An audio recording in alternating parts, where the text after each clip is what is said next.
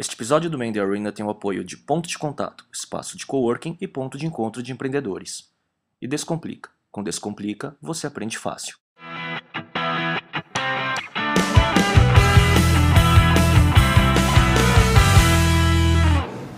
Olá, esse é o Man the Arena, videocast sobre empreendedorismo e cultura digital. Eu sou Miguel Cavalcante. Eu sou Léo Cuba, a gente está no episódio número 20 e hoje a gente recebe o Edson Rigonati da Stella Investimentos. Obrigado, Edson. Prazer estar aqui com vocês. Então, então, Prazer é nosso. Então, primeiro que a gente queria saber quem é o Edson Rigonati, qual a sua história profissional antes da Stella até chegar no, no negócio atual. Eu comecei minha carreira como músico quando eu tinha 14 anos.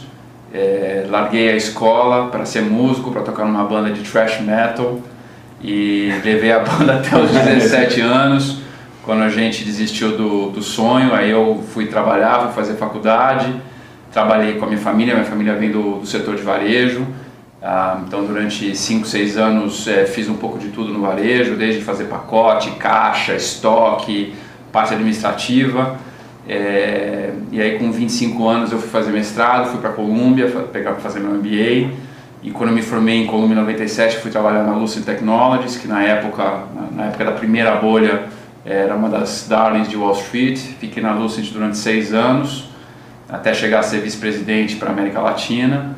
É, em 2002 eu me tornei sócio de uma boutique de investment banking, a Cicerone Capital. É, e em 98 eu e a Laura, que era uma das minhas sócias da Cicerone, a gente montou a Stella. É, foi rápido, né? Tudo, né? Tipo no mundo corporativo e as experiências, né? Até chegar no, no em, fundos de investimento, assim, né? Tipo, você passou de, de tecnologia, origem em tecnologia, né? E depois foi para fundo, né? É isso aí. E foi, acho que, um, um caminho contínuo, porque na Lucid o que a gente fazia basicamente era financiamento de projetos de startups, eram projetos grandes, mas eram startups. Uhum. É, e depois disso eu, eu gostei muito do processo de investir, de ajudar empresas a se desenvolverem.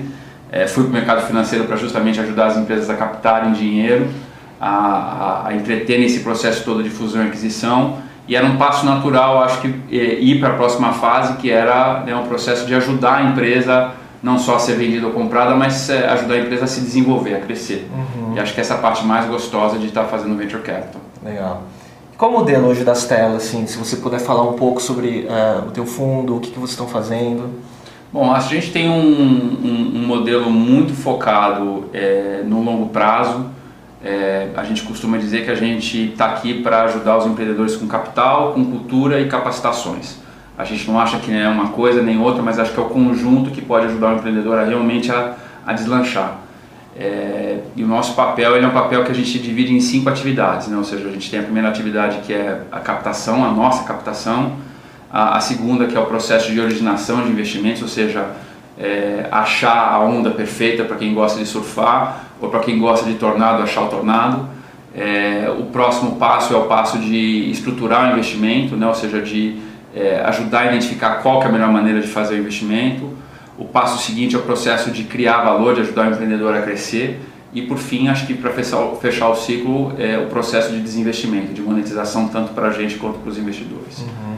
A gente se coloca como investidor minoritário, né? ou seja, a gente não tem a menor pretensão de saber fazer bem o que os empreendedores fazem muito bem, que é saber gerir o seu negócio. É, a nossa nosso sonho é ser né, o melhor mentor que tem no mercado. A gente brinca que a gente quer ser o Yoda de todos os Luke Skywalkers que tem por aí. É. E, e, você, e, você, fala com quantos empreendedores para fechar um deal? Assim, como é que é essa taxa aí? Olha, a taxa de originação para investimento ela, ela é hoje entre 250 e 300 prospects para um investimento. É, é um, é um número bastante alto e quanto mais você vai para o early stage, maior é esse número. Então, se você perguntar para o mestre Yuri, eu tenho certeza que a taxa dele é ainda maior do que a nossa. É porque você, porque ele vem num estágio ainda anterior, ainda anterior. do que vocês, né? É. Então assim, o processo de garimpagem é muito, é muito extenso, é muito longo, é, é um processo aqui no Brasil ainda em desenvolvimento, então tanto a gente como investidor, assim como os empreendedores, está todo mundo ainda se desenvolvendo, então tem toda uma, uma dinâmica ainda em formação, né? tem um processo ainda a ser desenvolvido. E, e você acha que é assim mesmo ou você Tá, vem pensando em maneiras de diminuir essa taxa, assim, de melhorar essa taxa ou não tem como? Olha, quando a gente compara com uh, essas redes que estão se formando nos Estados Unidos, como a Angel List, uh, as estatísticas do Angel List são muito parecidas com a nossa. Então, é, isso leva a gente a acreditar que essa é um pouco é a taxa desse estágio que a gente está é, que a gente está atuando. Uh, a gente já ouviu de fundos de early stage nos Estados Unidos que eles olham 400, 500 investimentos para fechar um. É, então, assim, a gente não está tão atrás assim do, da maturidade do mercado americano. Acho que a diferença é que a cultura aqui está se formando muito rápido agora, né? Quer dizer, o ecossistema está desenvolvendo muito rápido, mas muito empreendedor também de primeira viagem, né? Então tem, tem umas certas diferenças aí, né? Do que a gente vê, né? E acho que é essa a grande diferença do Brasil e dos Estados Unidos, né? Porque nos Estados Unidos, quem não conseguiu é, uma saída na bolha, continua empreendendo. Né? Então o cara já está no segundo, no terceiro empreendimento. Já está calejado. Já está calejado. É, e sem contar a outra diferença é que quem ganhou dinheiro nos Estados Unidos com a primeira bolha reinvestiu na internet. E aqui no Brasil. Virou e fundo. e aqui no Brasil, ou virou fundo, ou virou angel, é, ou virou um mentor. Sim. É, e aqui no Brasil você teve uma quebra, né? ou seja, quem ganhou grana até 2002. É, Só até 2002. Até 2000, saiu do jogo. Então acho que é, é, por isso que a gente, o Yuri, a gente ainda sofre com esse processo ainda de, de carregar essa, essa nova moçada para o ponto que tem que estar. Tá. Uhum. E o que você olha, Edson, vocês nas telas, você e o Martino, né? O que, que vocês olham no empreendedor uh, ou numa empresa ao fazer um deal? Assim? O que, que são as características que você vê? A gente, é, a gente tem um, um, uma imagem né, que a gente brinca que é, é como aquelas bonecas russas né, que vem uma dentro da outra. Matriosca. Exatamente. é, é, a, a, primeira é o mercado, né? ou seja, então a primeira coisa que a gente olha é, é qual é o tamanho do mercado, qual é a dinâmica competitiva de mercado, aonde vai se ganhar dinheiro nesse mercado daqui cinco anos. Né? Então a gente procura estar sempre olhando para onde a bola vai estar, não onde a, onde a bola está, onde a bola teve. É, a bonequinha de dentro é a empresa, né? ou seja, quais são as vantagens competitivas que esse negócio tem uhum. perante essa essa visão que a gente tem de mercado. É, e lá dentro tem o empreendedor, né? ou seja, é, é um empreendedor solitário, é um grupo de empreendedores, é um cara de visão, é um cara que tem pegada para o negócio. É, eu não sei se você chegaram a ver o, o Startup de Non, mas é, a ah, estatística documento, que é muito bacana. E a é. estatística que eles colocam ali é, é, é uma coisa que a gente enfrenta no dia a dia. É, tem quatro tipos de empreendedores. Né? Tem o um empreendedor de subsistência, que é aquele cara que vai montar barraquinha de cachorro quente. É, você tem aquele cara que é, é, é, é orientado para produto, então o cara quer construir o melhor produto do mundo. É, você tem aquele não cara. Precisa vender, né? Não precisa vender. o produto tem que ser perfeito. Mas que é um bom empreendedor. Né? E a gente quer esse tipo de, de, de, de empreendedor no portfólio. É, você tem um terceiro tipo que é o tipo do cara que é o cara de negócios, que enxerga o negócio, que sabe construir a cadeia e você tem aqueles caras que a gente chama dos quick flippers, né? Que é os caras que querem ganhar dinheiro. É, quick flippers, é, o cara quer... Quase jogando, é, assim? Quase jogando. Né? É, muito do que a gente tem visto nesse último ano aí com compras coletivas. Né? Ou seja, é. 90% dos empreendedores que estão aí, a gente sabe que é, é muito mais oportunista. Exatamente. É, então acho que o nosso trabalho acho que é, é um pouco separar isso, é, na medida do possível ajudar as pessoas é, a gente costuma dizer que é um processo de namoro, né? ou seja, é, não dá para você conhecer alguém em, em algumas semanas e fazer uma oferta de investimento. A gente precisa de né, um tempo para conhecer. Mas, pô, na, namora muito, hein? 300 para um. é, a, gente, é. a gente paquera muito, a gente namora pouco.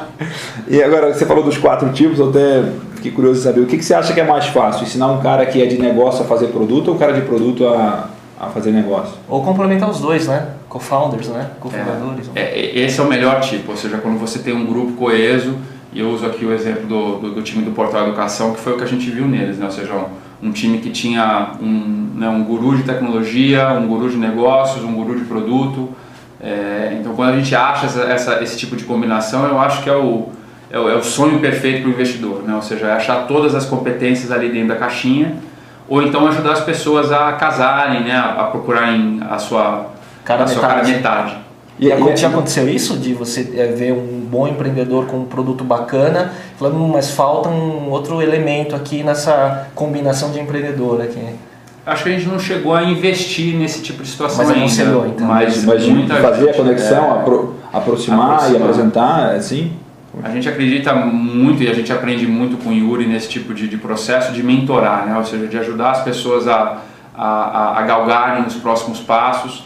A gente costuma dizer que né, os, os empreendedores não têm que estar tão preocupados assim de ter um pitch perfeito, né? porque essa, essa- isso vai, é uma questão de aprimoramento. É uma das fazer- habilidades só, né? Porque esse é não é o definitivo, não né? É importante, mas não é. Porque sociedade, assim, é quase um casamento, né? Então é. Não deve ser fácil, né? Achar o cara e falar, pô, Você esse cara tem a ver e tal. É, tem, sorte. né? Então é. Você tem total É. razão. É, é um outro tipo de namoro, um namoro É. complicado de se promover, mas é, é, é, é muito difícil você, para alguns tipos de negócios, você investir em alguém que só tem capacitação de negócio e não tem técnica. Né? Então, por exemplo, hoje quando você fala do mundo da internet, é difícil você imaginar é, o investimento num projeto onde todo mundo tem uma cabeça de negócio. Não tem ninguém que vai botar a mão na massa, que vai saber fazer SEO, que vai fazer SM, que vai saber programar, codar, para fazer o negócio rodar mais rápido. Mas esse cara precisa ser, precisa ser sócio, precisa ser founder, assim? Como é que você vê isso? Cara, a gente gosta quando Quando tem pelo menos um. Das um coisas chaves tem um. Né, que não é uma coisa meio contratada, que eu estou ali trabalhando, né? Porque o comprometimento é outro também. Totalmente. Né? É muito diferente. Né? Ou seja, você ter a pele no jogo dá um outro gosto. É. É, e praticamente todas as, as, É, as nunca empresas, ninguém lavou um carro alugado. Né? todas as empresas de tecnologia e internet que a gente vê aí. sempre é uma combinação de co-founders, né? Assim, um empreendedor solitário eu não consigo citar nenhum praticamente, né? É verdade, Não. muito pouco. E é outra coisa que o, esse- o próprio Startup de Nome corrobora, né? Ou seja, Ah, É, ele mostra. para cada tipo de mercado, você tem um, um grupo de empreendedores ideais para aquele tipo de, de E empreendimento. normalmente é de 2 a 3. É isso aí. Né, que estava tava mostrando a curva de startups versus número de cofundadores. Né, e o, o perfil de cada um, a combinação. É É, bem mesmo. interessante o É documento. muito né? bacana. Recomendo altamente para qualquer empreendedor ler e tentar se identificar ali. Eu acho que é, uma, é, um, é um excelente espelho, né? ou seja, para se ver como é que eu estou comparado com o universo de, sei lá, acho que 600, 800 startups que foram mapeadas aí no projeto. E se o cara não está no, no, modelo, no, no, no meio da, da curva de Gauss, o, que que se- o cara tem que se enquadrar, mas o cara pode ser um outlier e dar certo também. né? Total. Eu É. acho assim que a gente não tem não tem fórmula, né? poder completo. É. Eu acho assim que do nosso lado o que a gente tenta fazer é tentar mitigar o máximo possível de risco e complementar aquilo que falta com as coisas que a gente tem, Uhum. seja dinheiro, seja né, capacitação ou seja cultura. É, a gente sabe que a taxa de mortalidade de erros dos investidores é alta, né? ou seja, é- é a curva do investidor ela não é uma curva de Gauss, ela não é uma curva normal, mas ela é uma curva que sai do zero e tem uma cauda longuíssima. Né? Ou seja, você tem um monte de gente que dá errado, você tem um monte que fica mais ou menos ali, e você tem alguns que dão muito dinheiro. É, então, nem os fundos de venture capital tem esse, esse poder total de saber escolher e saber transformar tudo em, em- em ouro. Né? Ou seja, você tem que escolher muitas coisas boas para que, algo- que você dê sorte. Né? No fundo, é, você, tenta misturar sorte com competência, com talento. né? Então, você tenta fazer essas duas curvas de Gauss se juntarem e tentar dar o melhor resultado possível. Esse negócio da, da sorte é uma coisa que é, é muito né, interessante porque assim você... Ninguém quer colocar o elemento sorte, É. né? porque todo mundo quer conseguir controlar todos os fatores, né? Mas, Mas- tem, né? E ao mesmo tempo, assim, eu já vi caras, eu já me lembro, porque eu me lembrando rápido, assim, uma, uma palestra do Fábio Barbosa, lá do Banco Real, e ele falava assim, ah, eu acho que foi sorte. Então, você fala, tipo, você fala... é, o cara tem, deve ter um monte de coisa muito boa, mas ele fala, pô, é, ele tem um, tem um fator sorte que ele coloca ali também como uma, como maneira, uma coisa que ajudou ele a estar onde ele está, fazer o que ele está, né? E- Super importante. é, e às vezes a gente, acho que tem que estar, faz parte do jogo, né? Você planejar, você executar e também tem um acaso, que pode jogar para cima ou pode, né? Pô, fiz tudo certo, planejei certo, executei certo, mas deu errado. Azar. Tá, tá- faz parte, né? Acho que tá, tá disposto a pagar esse preço, né? É, é- faz parte do negócio. É, a gente costuma dizer assim que uma das, das infelicidades desse mundo que a gente está é que é um mundo de extremos, né? Ou seja, o mundo de empreendedorismo é igual ao mundo da música, é igual ao mundo dos artistas. É, Quem vai se destacar são poucos. Pô, você é um cara expert já, Tá então, só? né? Já fiz música, só fui artista de televisão. Mas é, é, a dinâmica é a mesma, né? ou seja, a gente encontra a mesma dinâmica em venture capital do que nos, nos estúdios de Hollywood. Puxa, e atleta Igual. é a mesma coisa também, né? É. Você vê o cara, tipo, o cara é excepcional, assim, muito bom, mas não vira nada. É isso aí. O cara tem que ser o, né, tipo, 0,001% para estar na seleção. Sim. É isso mesmo. É isso mesmo. Tem- E, e Edson, o que, que você vê aí desse, do ecossistema que está se formando e está crescendo cada vez mais rápido no eh, empreendedorismo, startups, né? Então, qual a tua visão crítica eh, das coisas boas e das coisas não tão boas que ainda estamos passando aqui no Brasil? Olha, eu acho assim que o, o, o, o principal fundamento que a gente vê no mercado hoje é que nunca na história da humanidade houve um momento tão propício para empreender, para empreender como hoje. E não é por causa de dinheiro. É porque nunca foi tão fácil você testar uma ideia. Né? E pode ser em agricultura, pode ser em manufatura, pode ser em serviço, pode ser em internet. Ou seja, hoje eu consegui saber se tem gente interessada naquilo que eu estou querendo fazer de uma maneira muito barata e muito rápida, é impagável. Com frameworks diversos, né? É. De metodologias de como E testar. você chegar no consumidor, né? Fazer uma, uma série de coisas. Tecnologia testar, né? Negócio do. É, tá- falando isso, tô lembrando, o que me veio à cabeça foi uma frase do Steve Jobs que ele queria que o computador fosse a bicicleta do cérebro, É. né? A gente tem uma bicicleta para o cara ir nos lugares baratinho, né? E voltar, né? É isso mesmo. Então é, é internet você poder contar a sua história, vender seu peixe de uma forma muito barata para, né? Então, assim, isso para qualquer empreendedor em qualquer estágio é assim, nunca houve um ambiente assim. É, segunda coisa, fundamento que a gente acha muito importante é que o empreendedorismo está começando a deixar de ser um processo intuitivo para ser um processo calcado ciência, em, assim. em si- uma ciência, né? ou seja, não é obviamente uma fórmula, mas hoje com coisas como a Business Model Generation, Customer. Development, Lean Startup, ou seja, os empreendedores têm um framework para atuar, para seguir é, e, e monitorar o seu processo. É, e isso reduz muito o risco do empreendedor, né? ou seja, faz com que você rapidamente consiga perceber se eu estou atrás de alguma coisa bacana ou não tão bacana assim. E eu consigo mudar, consigo voltar. É, Antes de né? insistir muito tempo, como se Exatamente. fazia antigamente. Né? Como é que você fala para uma pessoa que você vê que o cara é muito bom, mas a ideia é ruim? Fala, né? Cara, é, depende muito da pessoa. Tem gente que, é, como o Yuri fala muito bem, né? tem gente que não quer saber, tem gente que acha que o que está fazendo é certo e acabou. É. É, E outra- às vezes tá certo. e às vezes está certo. E isso é uma coisa boa também, né? Tipo, o cara ter aquela, aquela, aquela, né, aquela só ele tá certeza, vendo, aquela, né? aquela, né, pulsa dentro dele, né, a capacidade, né, a vontade, né? E, Mas você sabe que é uma coisa é, é, também, de novo, que, que é, passou aí pelo processo do, desse estudo do, do Startup Startup Genome, que a gente acredita muito e tem muito a ver com essas outras indústrias que são similares à, à do empreendedorismo, né? como futebol, artes, música, esse tipo de coisa, que é o conceito de agilidade do aprendizado. Ou seja, o que a gente mais busca são pessoas que sabem escutar, mesmo que elas não concordem com você, e ela aprende, e ela faz alguma coisa. É, uma coisa que a gente aprendeu em Hollywood, que a gente foi visitar lá vários estúdios para ver como é que os caras funcionam, é que quando você escreve um livro, um filme, ele nunca é produzido do jeito que você escreveu. Porque tem tanta gente que você vai passar e vai te dar ideia e bota isso e bota aquilo, que quando você E chega o lá produto vai melhorando. vai melhorando.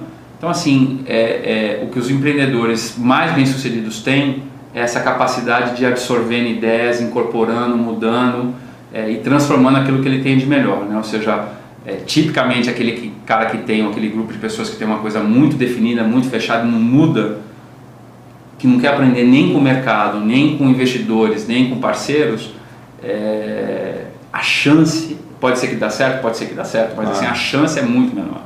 Bom, Isso é engraçado, você está falando isso, eu estou me lembrando uma coisa que é, eu sou um pai recente, né? eu tenho um filho de 3 anos e um filho de um ano. E uma das, eu fico pensando, tipo, pô, o que, que, eu, o que, que eu vou ter que dar de ambiente para o meu filho? O que que, né? O que, que ele vai ter que, o que, que ele vai ter que aprender? O que, que eu vou... E eu fico pensando que a maioria das coisas que eu acho que eles vão ter que... Que, eu, que seria bom que eu desse para eles, para eles terem sucesso é sensibilidade e essa ca- capacidade de aprender a aprender, né? Que vai também ter o negócio de desaprender para aprender outra coisa depois, né? Total. E isso é um negócio que tá. É, ver você falando isso reforça ainda mais esse negócio de que, tipo, como que vai ser o amanhã, né? Como é que vai ser daqui a 10 anos, como é que vai ser daqui a 20 anos, que vai ter uma quantidade de conhecimento muito maior e o negócio, né? E o conhecimento se replicando. tem que ser é. melhor ainda, né? Então é nosso que você vai muito- de informação, né? É verdade. E, e Edson, que, se- que cases você pode falar que a Stella participou, com que empresas e quais foram os outputs disso? E você pode falar de algum, de algum a gente sabe da Naveg, a gente está falando do Portal Educação aqui também, né? Lógico, a gente até agora a gente fez cinco investimentos, né? O Portal, Naveg, Help Saúde, é, o Triup e a Dualtech. É, acho que é, para a gente tem sido um processo rico. Eu acho que a gente tem assim uma, uma sorte enorme de, estar trabalhando com esses empreendedores. É, e acho que assim, cada um deles tem uma, uma, uma peculiaridade. É, acho que são aprendizados para a gente que a gente tenta junto com os empreendedores transformar e acelerar, né? Ou seja, porque assim no final das contas o nosso papel é, é ajudar o cara a acelerar. É, Até para o sucesso do, do dar- modelo. né? Exatamente, é dar tudo para que os empreendedores possam performar, crescer e daqui a algum tempo é, a gente não espera que tudo aconteça como aconteceu com a Naveg, né? ou seja, que é rapidinha. Como você falou, rapidinho. porque quando você falou, né, a nossa, nossa visão de longo prazo, né, aí eu, a primeira coisa que eu pensei foi na Naveg, foi tão É. rápido, né? A gente, tanto nós da Stella quanto os empreendedores, o Pedro, é, a gente gastou muito tempo pensando se aquilo era a decisão certa ou não.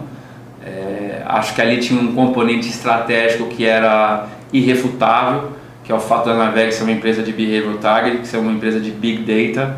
E para você ser um player de big data, você, Você precisa ter acesso a dados. Você precisa ter bastante dados, né? E o mercado brasileiro ainda não é um mercado aberto para dados ainda, né? Então, Ter uma venda estratégica. Exatamente. É, então, assim, ali a gente sentiu que tinha que ter um player de, um- de dados de Os peso. segredos de Tostines, aí, assim, Exatamente. tipo, tinha que. E tinha um timing, né? Acho que o, o timing para isso acontecer era aquela hora, então, também, né? Provavelmente. Acho que teve muito de timing do próprio Buscapé, né, que já estava vindo com essa pegada. É, e aí a gente sentiu, assim, é, é, é uma, aí é uma, pra gente é uma decisão de portfólio, né, de tentar ver bom risco-benefício. É, os empreendedores queriam fazer, é, porque como a gente é minoritário, a gente não tem o poder de forçar nada, a gente tem a capacidade de orientar, de sugerir, mas quem decidiu foram eles. É, E até como case para eles como empreendedores, né? Acho Total. que tem uma, esse carimbo, né? De ter um exit ainda para o Buscapé, né? Acho que tem uma validade super grande até para os próximos negócios que eles vão fazer, né? Total. E a gente espera fazer mais coisa com o Juvinski, com o Pedro. A gente é, é, acha esse processo de, de ajudar o ecossistema a se desenvolver muito importante. Muito legal. E tem o pessoal do Portal Educação aqui também, né? Também, que é outro do portfólio aí, E né? é uma outra história muito bacana também. Eles começaram há, há há 10 anos atrás. O Ricardo, quando formou o Portal Educação, ele, ele ainda no funcionário público, é, montou um site. É, esse site começou a, a gerar tráfego, ele montou um curso, é, foi desenvolvendo conteúdo. É, hoje está aí, eles têm acho que mais de 700 cursos né, disponíveis. É, mais de um milhão e meio de, de visitantes únicos, mais de 6 mil cursos vendidos por mês. É, e, aí, o mais legal de tudo é que tem um- uma avenida gigantesca de, de crescimento. De educação, né? Que a educação pode virar para frente. É né? isso aí. Que esse nosso. Em educação, Que é o que eu, que eu consigo negócio ver também. também, né, é tipo a capacidade de você colocar o melhor professor na frente de uma infinidade de pessoas, né? Tipo, você escalar o talento da, do grande professor, né? Negócio é muito interessante isso, né? Conseguir é, é um poder que a internet está colocando que não dizer o cara lá na em Rondônia, ou no Mato Grosso, ou no Acre, o cara ter acesso ao, ao mesmo professor que o cara está aqui em São Paulo. É verdade. né? Isso é E eu É acho que isso é uma coisa legal que vai, vai de encontro com o que a gente estava falando sobre o ambiente para empreendedorismo, né? Porque hoje qualquer empreendedor tem acesso imediato a tudo que está acontecendo em qualquer lugar do mundo. né? Então, se eu, se eu tenho uma startup aqui no Brasil, eu consigo saber o que, que o mesmo cara fez lá nos Estados Unidos. O cara lá nos Estados Unidos está blogando o que está dando certo e está dando errado. É, Em tempo real, tudo. Pô, é, é uma coisa fabulosa. Né? Ou Mas seja, o problema não é acesso à informação, é- o problema é o de sempre no empreendedorismo, que é executar, né? Total. Né, Que também eu acho, a gente estava até falando em outros episódios, né? E aprender, né? E fazer, É, né? E é. fazer, aprender e fazer, né? Porque toda a formação do ecossistema ele pode dar uma falsa impressão de que está mais fácil, né? Quer dizer, está mais fácil no sentido de acesso à informação, mas executar é tão difícil quanto, né? continua tão difícil. Hum. E aí é uma questão de disciplina. E é por isso que a gente acha que essas metodologias, especialmente o que o Steve Blank tem feito, com essa fusão do business model, de criar um canvas de gestão, é, é importante, né? Porque dá para o empreendedor o, o reloginho, é, que é a questão de medir, medir, medir, medir. É, a gente fala que o empreender é você administrar em situações de altíssimo risco. E a humanidade aprendeu nesses últimos 300 anos que administrar risco é medir, medir, medir. Uhum. Então, quando há 300 anos atrás lançaram o um primeiro seguro, isso só foi possível porque alguém foi lá e mediu quantas pessoas nasciam, quantas pessoas morriam, quais que eram as doenças. E essa medição é que fez a gestão do risco ser possível. Então, o que o empreendedor tem que saber, acima de tudo, é que ele tem que medir o risco.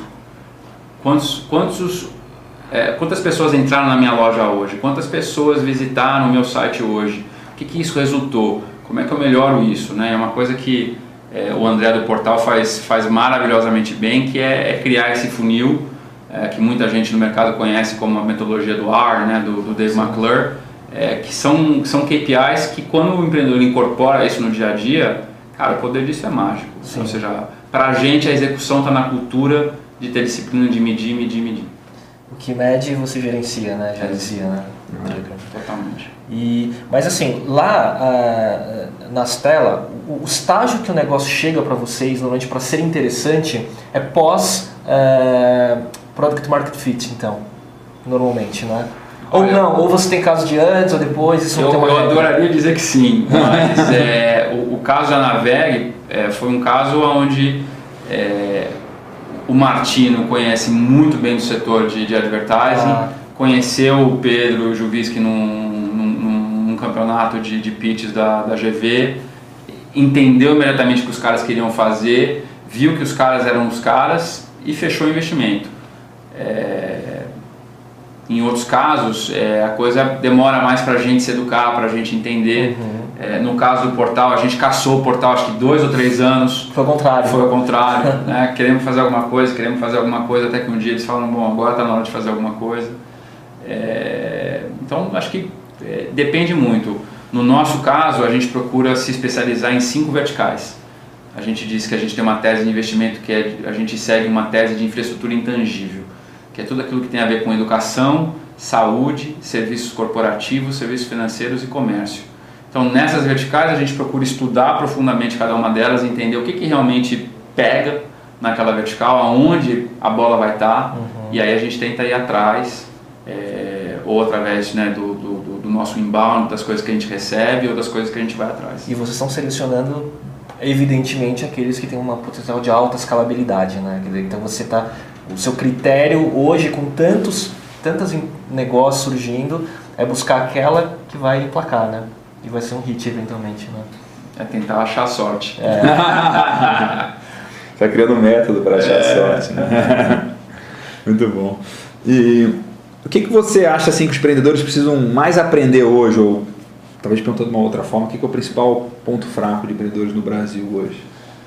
Olha, eu acho que assim, que a gente encontra no geral é, é uma ainda é uma falta de experiência com o processo de venda e, e, é uma coisa cultural do brasileiro, né? A gente como brasileiro a gente tem é, pouca inclinação para o processo de venda. É, o americano ele já venda, nasce venda pronto. Venda empresa ou venda de tudo? De tudo, venda de ideia, ah. né? Ou seja, que é essa assertividade no processo de venda.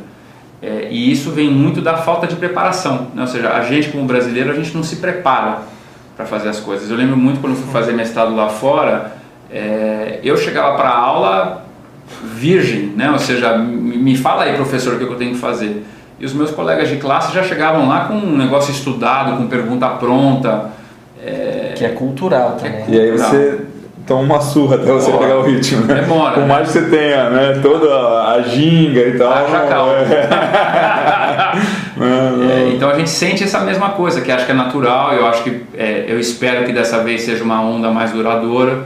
A gente sabe que a gente está numa bolha, é, eu acho que é uma questão de saber navegar, mas assim, a gente espera que isso seja uma coisa que dure mais. Uhum né, que seja que, que passe simplesmente essa coisa de vamos ganhar dinheiro todo mundo rápido. Mas a bolha está principalmente lá fora, né? Aqui a gente não tem uma quantidade de investimentos é, com valuations enormes, pelo menos aqui no Brasil, né? Não. Não, Mas se estoura lá, afeta aqui também. Né? Eu acho que sim, cara. Acho que tem. Eu, eu acho assim que a, a bolha tem muito mais um aspecto psicológico das pessoas se jogarem na água Ah. né, do, que, do que realmente de fato. Né? Então, assim, você vê muita gente falando assim, vou montar Vamos montar que tá bom o negócio. como, como o Yuri diz, né? É, é a banda. né? Tem uma banda, vamos montar uma banda que dá dinheiro. Então, é, acho que esse é um pouco da preocupação que a gente tem. é, das pessoas é, se jogarem achando que é uma coisa muito bacana e, e não terem a persistência de ficar é, no período de crise. Você falou já um pouco de vendas e vendo o seu currículo lá no LinkedIn, eu vi que você trabalhou, né, Sales Vice President tal, da, da. É, e vendas para mim é um negócio que eu acho muito importante e acho que a gente fala muito pouco disso, né? É, eu, na, na minha escola, por exemplo, é, o cara que menos deu certo vai para vendas, né? Tipo, é, ah, o cara é vendedor, é o palavrão, né? Tipo, é um negócio... E aí entra no ciclo da cultura que o Edson tá falando, né? entra na cultura e, e eu, e eu me lembro assim muito assim, estava terminando a faculdade eu fui almoçar com pais de dois amigos meus que eram caras super bem é, sucedidos financeiramente e tava uma turma de molecada na faculdade e aí um, um foi pegar uma comida, uma coisa, aí o cara perguntou pro outro, falou, ó, como o cara vier aí, vocês perguntam para ele qual que é o negócio mais difícil e o negócio que dá mais, que faz dar certo qualquer empresa. Aí cara, todo mundo ficou olhando para ele. E aí, e você vai, pode apostar que ele vai falar a parte comercial. Aí o cara voltou, a gente, todo mundo lá perguntou para ele, o cara, bom, é o comercial, né? Então, tipo, foi gravado para mim, pô, dois caras que financeiramente eram muito bem sucedidos, com empresas grandes, um monte de coisa, e os dois falaram assim, ó, a coisa mais importante uma empresa é a parte comercial. E na, na, na escola não aprendi nada disso, e, e na cultura do brasileiro ainda tem muito disso. Mas então, no Brasil não fala isso pros caras técnicos. É. então, assim, o que, que você sugere aí de, de aprendizado em vendas, de leitura em vendas, de estudo em vendas? O que, que é, o Cara, que, que é referência para você? É, hoje a gente usa duas referências. É, uma voltada para B2C, é, que é o funil de vendas, né, que é o que o, o André e o time do portal fazem maravilhosamente bem, que é o processo de você saber gerar tráfego, de você converter tráfego, né, você nutrir teu tráfego, que é o funil de vendas. É, Saber é- quanto custa adquirir, né? saber o custo de aquisição, saber o lifetime value do cliente, é, que tipo de churn que eu tenho. Ah, então, é- é- esse é um processo que a gente já vê já um pouquinho mais aceito para os empreendedores que estão no B2C. É, a gente ainda vê muita gente escorregando no B2B e aí tem, tem hoje também de novo assim como no B2C o B2B ele é, ele é extremamente favorecido pelo inbound marketing é, então, para quem está fazendo B2B, recomendo altamente conhecer o trabalho do Eric Santos, lá do Resultados Digitais, é, que é o que o pessoal lá fora está fazendo com o HubSpot, com Sim. o Eloqua, com o Marketo. E HubSpot É, comprou Performable também, que era outro concorrente, Exatamente. né? Então, é, tem muita coisa para ser feito, né? ou seja, você dominar esse processo Você de... fazer o marketing de conteúdo e o marketing de autoridade, né? Você... Exatamente. né? E, Você- e ter ferramentas, quer dizer, eles usam para atrair, depois uma série de ferramentas analíticas de inteligência para você otimizar todo o seu processo, porque o custo de aquisição em B2B é muito alto. É isso aí. Né? E o tempo para descer o funil também é muito mais longo. Né? A gente vê exemplo do Salesforce, por exemplo. Né? O Total. custo de aquisição é muito alto deles. Né? Então você vê o balanço deles, gerou até crítica do pessoal da 37 Signals, né? É, falando, ah, mas o, vai ver o teu balanço, o número lá embaixo, o bottom line é muito baixo, frente ao teu faturamento. Né? O custo de... Você combinaria, por exemplo, spin selling com inbound marketing? 100%, cara. Acho que você tocou no livro certo, cara. Acho que o melhor livro de vendas Que é a minha na referência. É total. Tá certo? Então, pode ficar com ele. Então. Total. Spin selling, melhor, é. melhor livro de account management, né, de strategic selling, é, que é o spin selling. É, Getting to Yes é o outro também que é um, é um, é um must para quem gosta de, de, de vendas. E Ultimate Sales Machine também tem umas coisinhas legais. Tem né? legal. É. Mas assim, acima de tudo é saber fazer funnel, ou seja, metrificar o meu funil, como é que eu giro, gero uma oportunidade, como é que... Como é que Onde que tá falhando, quais onde são tá- as onde tá fases escapando. até eu converter.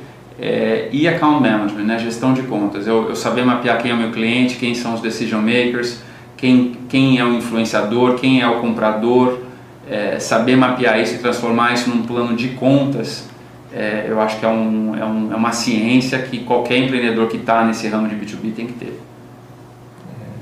Legal. É legal que a gente já cobriu todas as perguntas e dicas, né? De É, conteúdo, é. blogs e livros, já cobriu nessa, nessa resposta Tá também, né? E, e dicas, Edson, do que você tem passado, o que que você gostaria de falar para os empreendedores aí antes que eles cheguem fazendo pitch para você. Qual a lição de, qual a lição de casa aí que, que, que você tem que fazer que sempre que você pega. Gere caixa, gere caixa, gere caixa. Chega gerando caixa, não tô brincando. É, eu acho assim que. Really good times. Não sabe, porque eu tava, não sei se era do Fred Wilson, do Brad Feld, que eu li um post uma vez, você tava falando assim, puxa, hoje o, o, a- o primeiro filtro é o empreendedor chegar indicado por alguém do círculo próximo dele. Então passa pela, pela rede dele mais fácil, né? Para chegar nele e conseguir ter um tempo para fazer o pitch, né? E eu acredito que aqui deve ser a mesma coisa, deve chegar muita gente para falar com vocês, até porque não tem muita gente, né? Não tem muito, muitos fundos abertos a ouvir, né? Então, que, que dica que você dá para o pessoal chegar mais bem preparado, pelo menos, né? Olha, é, eu acho que talvez assim, a melhor maneira de chegar não só na gente, mas como em qualquer outro investidor aqui no Brasil ou fora do Brasil, e o momento é propício porque tem muito fundo de fora querendo conversar com o empreendedor brasileiro, é, é ter um pitch bem montado. Né? Ou seja, é, é saber contar qual é a oportunidade que eu estou indo atrás, né? ou seja, qual é o problema que eu estou resolvendo, qual é a minha solução, qual é o meu modelo de negócio, como é que eu vou ganhar dinheiro com esse, com esse, com esse projeto e, e principalmente saber para que, que eu vou usar o dinheiro. Eu acho que de todas as dificuldades que a gente tem, a maior delas é as pessoas acharem que precisam de dinheiro e não saber o que vão fazer com o dinheiro. Ou seja, você pedir 5 milhões de reais é muito fácil. Né? E, e eu vi até um post aí de um cara que, não tem, que é de outra área, de marketing tal, que é o Seth Godin, falando que tem muita Adoro gente, é, que eu também gosto muito, e falando, ah, amigo. tem muita gente que, que a régua do dar certo é o cara receber o investimento, né? É. Tipo, não é, não pode ser isso, né? né? E faz o que depois? Né? E dá para fazer muita coisa da lição de casa antes de chegar pedindo dinheiro, né? 100%, cara. Eu acho que essa é a lição de casa que falta muitas vezes. E acho que aproveitando aqui a menção do Seth, é, eu acho que todo empreendedor tem que ler o The Deep. É, né, que é um livro que fala que é, Pequenininho, é, facinho. é pequenininho, facinho e Eu acho que eu indico pra gente que tá com, se formando e tal, pra, não, nem Qualquer quer coisa, é qualquer coisa, né? O cara fala, bom, Então. você quer, que, qual que é o vale que você quer cruzar, né? E você está disposto a estar do outro lado? Porque o outro lado é sempre bonito, É, né? Mas exatamente. Tem um, quanto mais bonito do outro lado, mais fundo é o vale, né? Então, é, E o que eu mais gosto dessa história é a arte do, do desistir. Né? Ou seja, é, as pessoas acharem que elas não podem desistir é um conceito errado. Ou seja, tem que errar, tem que errar, tem que tentar de novo, tem que errar, tem que tentar de novo. E, e saber desistir quando realmente o vale é muito profundo, muito longo, é, intransponível, é, é a decisão certa. É, e acho que volta para o exemplo da música que a gente começou a falar, né? Ou seja, se eu não quero ser o melhor guitarrista do mundo, é, eu não vou aguentar isso tudo, cara. Agora, se eu quero ser o melhor cara do mundo, eu vou aguentar. Quando você quer, né? Quando você quer, você tem que querer. É, e, é, e é por isso que essa coisa do oportunismo, ela não é empreendedora, né? Ou seja, porque o oportunista, a hora que o mercado fechar, ele cai fora. Resiliência muito baixa, né? Do, Total. do oportunista, né? Total. Há Legal. quanto tempo você está com o teu negócio? tem, eu tô há 10 anos, eu tenho Então, 11 anos. cara. Então, É, e, e é muito engraçado, porque quando eu comecei, eu só ouvia coisas negativas, né? Tipo, o cara falou, não, você, fulano, dá- eu vou te dar meu cartão aqui, você manda seu currículo, você é um cara bom, internet não paga almoço de ninguém, é. né? O meu pai tentando dar um emprego pra mim e tal, era uma conversa engraçada, né? Tipo, Pai dele, né? eu tô nisso aqui porque eu quero, não é porque o que sobrou, entendeu? É porque eu, eu acredito nisso, pô, não, não, não vejo fazendo outra coisa, né? é verdade. E durante bastante tempo, né? Acho que hoje pararam de fazer isso. Mas não quer dizer nada, né? Então você pode estar dando uma falsa impressão de. Né? E quando você olha para a história, a gente, a gente acompanhou um estudo agora recente de quantos anos demora para qualquer uma dessas grandes empresas hoje realmente estourarem. É, e as pessoas têm uma memória é, muito focada naquilo que é de curto prazo, ou seja, E nas nos- exceções, né? nos grupons da vida, no Facebook da vida. E cara, e tem muita empresa que demorou 20 anos para bombar. Né? Ou seja, você tem que esperar o mercado estar naquela, naquela zona do teu negócio que nem sempre acontece. É, então assim, não dá para montar um negócio achando que o ano que vem, 2013, estou milionário. né? Ou seja, pode ser que aconteça, pode ser. Tomara que aconteça para muita gente. Mas aí é mesmo, o equiva- se você eh, medir o seu resultado nesse curto prazo, é a mesma coisa que apostar na loteria. É tipo, ah, meu sucesso está num bilhete de loteria. Pô, você está altamente propenso a fracassar, né? Todo mundo. E só fazendo um, um adendo, assim, quando a gente está falando sobre, principalmente no Brasil, acho que essa questão de cultura do fracasso, né, ninguém gosta muito de falar. Eh, o Mixergy, que é um, um videocast que você gosta É, também, eu eu assisto também, eh, ele criou uma série chamada Failure Series. que é só empreendedores falando dos fracassos que tiveram, né? E já está em oito, nove episódios, eu acho, é bem interessante, assim, falando onde erraram. E muitos deram a volta por cima e outros não. É. Mas estão lá Ah, para só falar. vi, Porque tá também, errado também quem fracassou, é, é fácil depois que você deu a volta por cima voltar É. e falar lá Então, no passado. agora Agora, você quando você está lá embaixo, ó, né? É difícil, né? E, e é, e é uma coisa muito peculiar ao Silicon Valley. Né? Ou seja, as pessoas Exato. elas têm que parar de pensar que nos Estados Unidos é, é assim. né? Ou seja, Estados Unidos tem um monte de caipira, né? Um monte de nossa, nada a ver, né? Tipo, não é. Califórnia nem Nova York, Estados e Unidos, não precisa ir né? longe, vai É. para Boston. A gente esteve em Boston conversando com os fundos de Boston, cara, e, e os caras reclamam das mesmas coisas que a gente reclama. Porque Silicon Valley é assim, porque Silicon Valley é assado, né? Porque não tem dinheiro aqui em Boston. É, e, e lá que tem muito dinheiro, né? Lá eles já, entra, já enxergam o Silicon Valley como exceção, né? Totalmente. Ou seja, esse negócio do failure ele acontece quando você está em Silicon Valley. Vai, vai, vai fazer failure em Nova York. Você vê quantos empregos enquanto você arruma. né? É, então, acho que a, a gente também não tem que achar que é a cultura brasileira, Sim. Estados Unidos é assim. Acho que é, é Silicon Valley é uma coisa à parte. Legal. Interessante. Bom, e acho que a gente está chegando aí no fim do episódio. Ah, acho que a gente teve muita, muita informação bacana. A gente podia. A gente tentou, né, Yuri, conseguir a trilha sonora, né? Mas, ia ser, eu mando pra Qual que é vocês. uma boa música pra gente colocar aí no seu? Qual que é? mas é tudo trash metal? Tudo thrash metal, Ah, cara. que legal. Vamos- colocar isso aí, vai ficar bacana. Então, agradecer Edson a presença. Obrigado, Edson. Obrigado a vocês, cara. Obrigado. Foi muito bom estar aqui. Obrigado e até a próxima.